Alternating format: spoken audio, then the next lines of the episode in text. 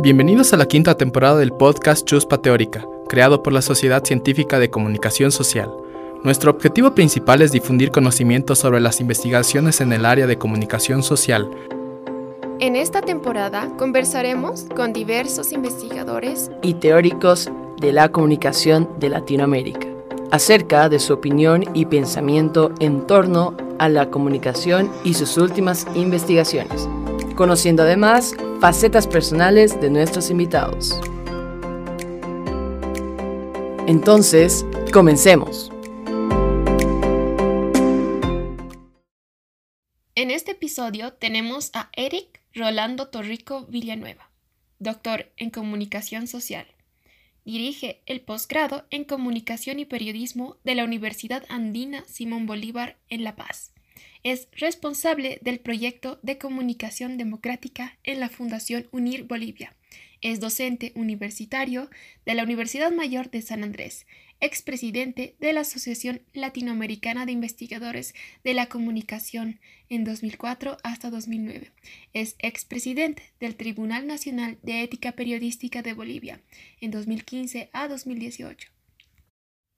Entre sus libros figuran Periodismo, Apuntes teóricos técnicos, la tesis en comunicación, elementos para elaborarla, abordajes y periodos de la teoría de la comunicación, hacia la comunicación decolonial y la comunicación pensado desde América Latina.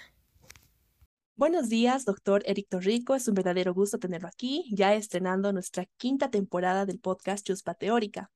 Esta temporada es realmente especial, ya que a diferencia de las anteriores versiones, decidimos dedicar nuestros episodios al decimosexto Congreso de la Asociación Latinoamericana de Investigadores de la Comunicación, a la IC 2022, por lo que nos pusimos en contacto con los panelistas del Congreso, que se va a desarrollar justamente la última semana de este mes septiembre en Buenos Aires, Argentina, para poder indagar sobre la comunicación como bien público global, nuevos lenguajes críticos y debates hacia el porvenir.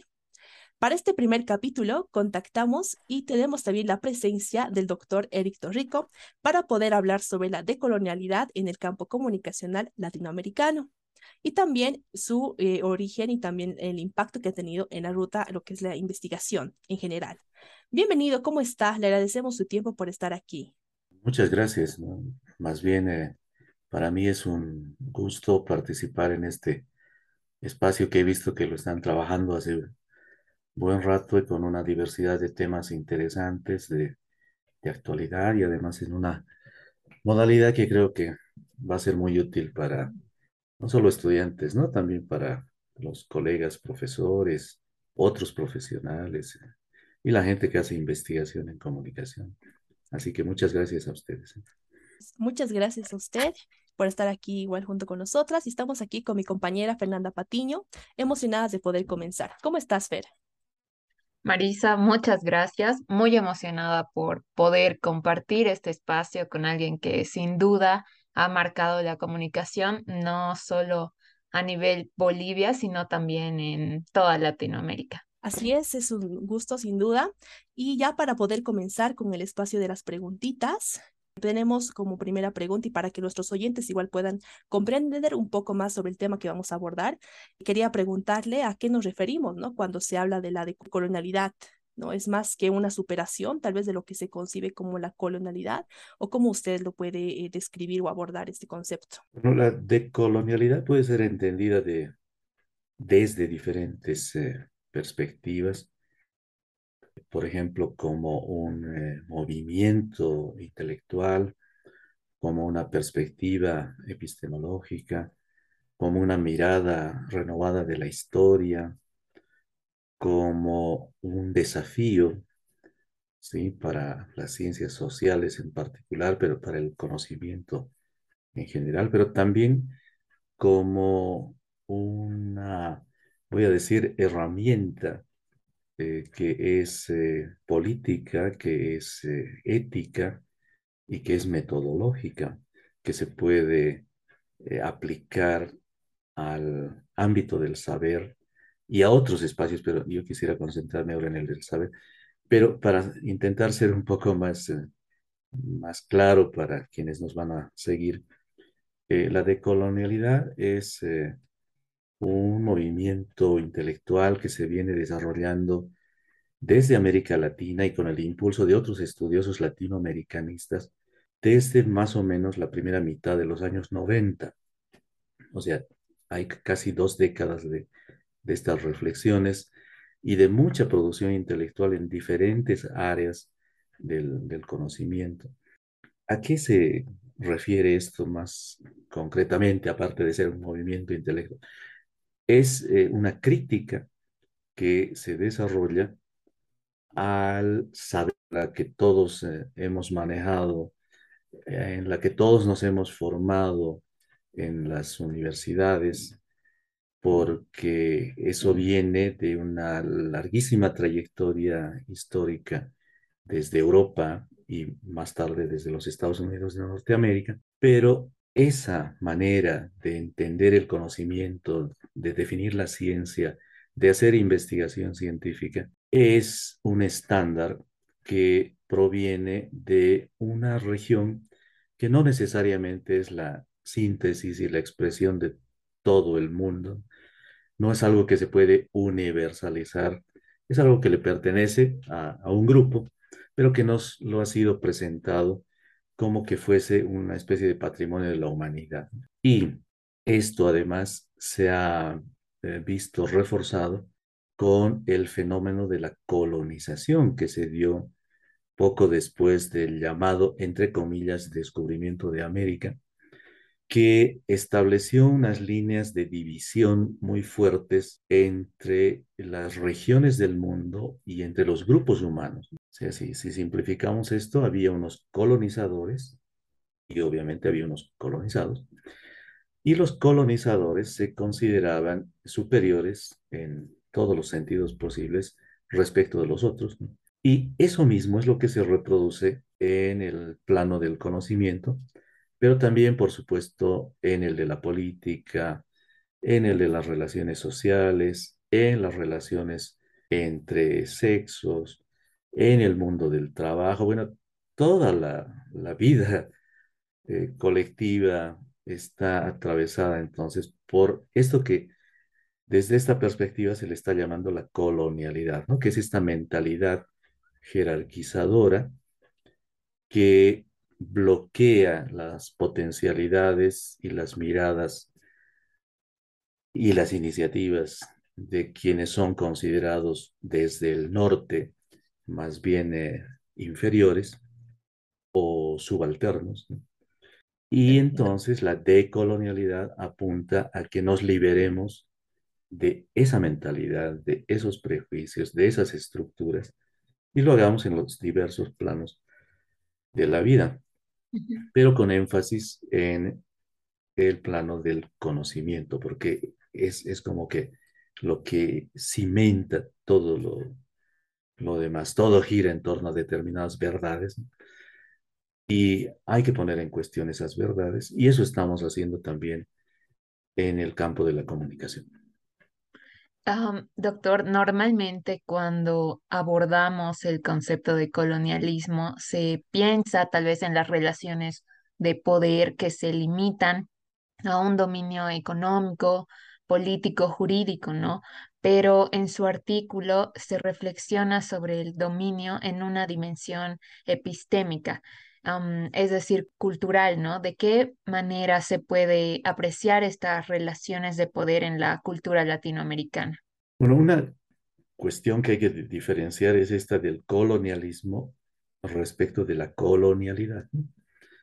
El colonialismo sí eh, se lo puede entender como una situación de sojuzgamiento que se expresa principalmente en lo económico, en lo político y en lo militar. Es, es la lógica en la que se movieron los procesos de colonización, no, no solo en, en los tiempos en que esta América fue, otra vez digo entre comillas, descubierta, sino que ya había fenómenos semejantes anteriores ¿no? a, a, eso que ocurrió en 1492. Pero ¿qué pasaba en la colonización? Bueno, un, un grupo humano entra en un territorio que no le pertenece, incluso que le es desconocido, lo controla, lo somete, se apropia de ese territorio, somete a los pobladores que allí estaban, les impone sus reglas de juego y usa la violencia donde haga falta. Eh, eso, eso pasó en, en América. Y entonces se establece un amplio control en esos eh, niveles de, la economía, de la política. En la política está el gobierno, digamos, igual para ponerlo gráficamente.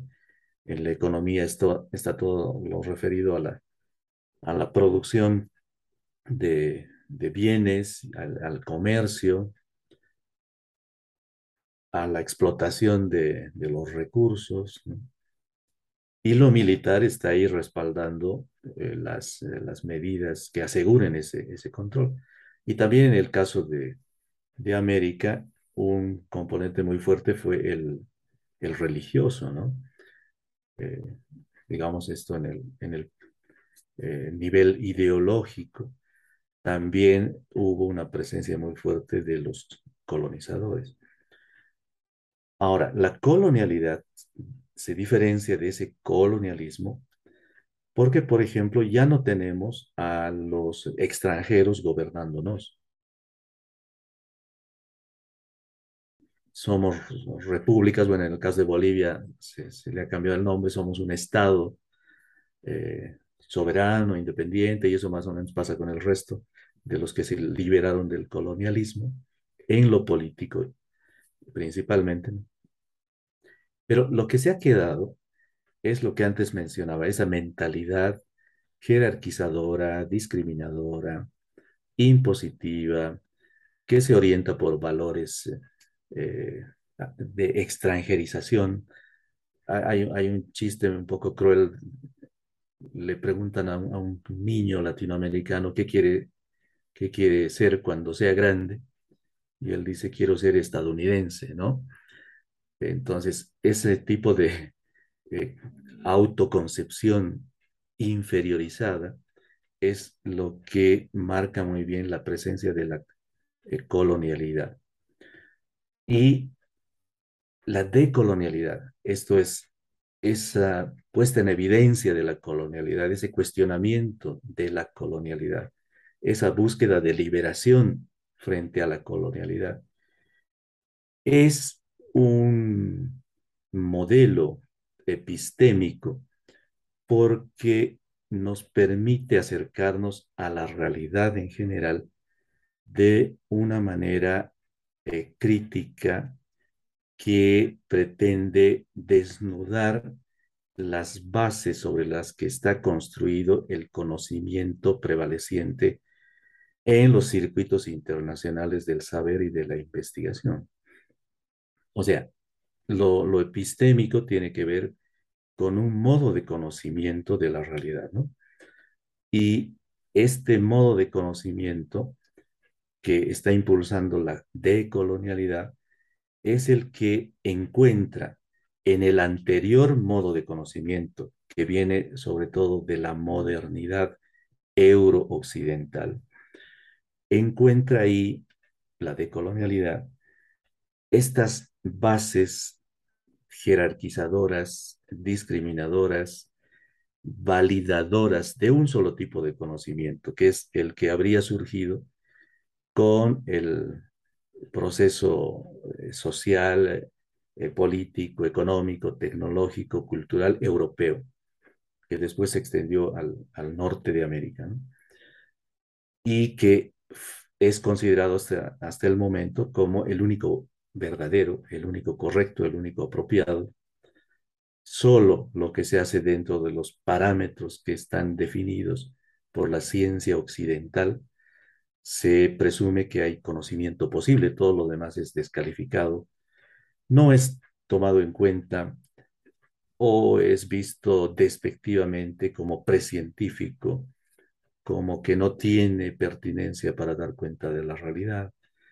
Entonces, la decolonialidad es una nueva propuesta para reinterpretar no solamente los procesos históricos que ha vivido hasta ahora la, la humanidad, sino para eh, desilvanar la manera en que se ha ido forjando el conocimiento sobre lo real, porque es un conocimiento que, como también antes mencioné, eh, corresponde a una realidad específica, pero que ha sido puesto, voy a decir, puesto en venta como siendo útil para absolutamente toda la humanidad bueno, ahora vamos a pasar a nuestra sección eh, para algunos favorita del podcast que se llama Pique Ontológico, donde realizamos preguntas un poquito personales a nuestros queridos invitados. Entonces, eh, querido Eric Rico, ¿me puede dar un número tal vez del 1 al 10? Y así lo le pregunto de manera aleatoria. El 7. 7. ¿Con qué frase o lema se llega a identificar? Eh, conocer el mundo social desde la comunicación y la comunicación desde el mundo social.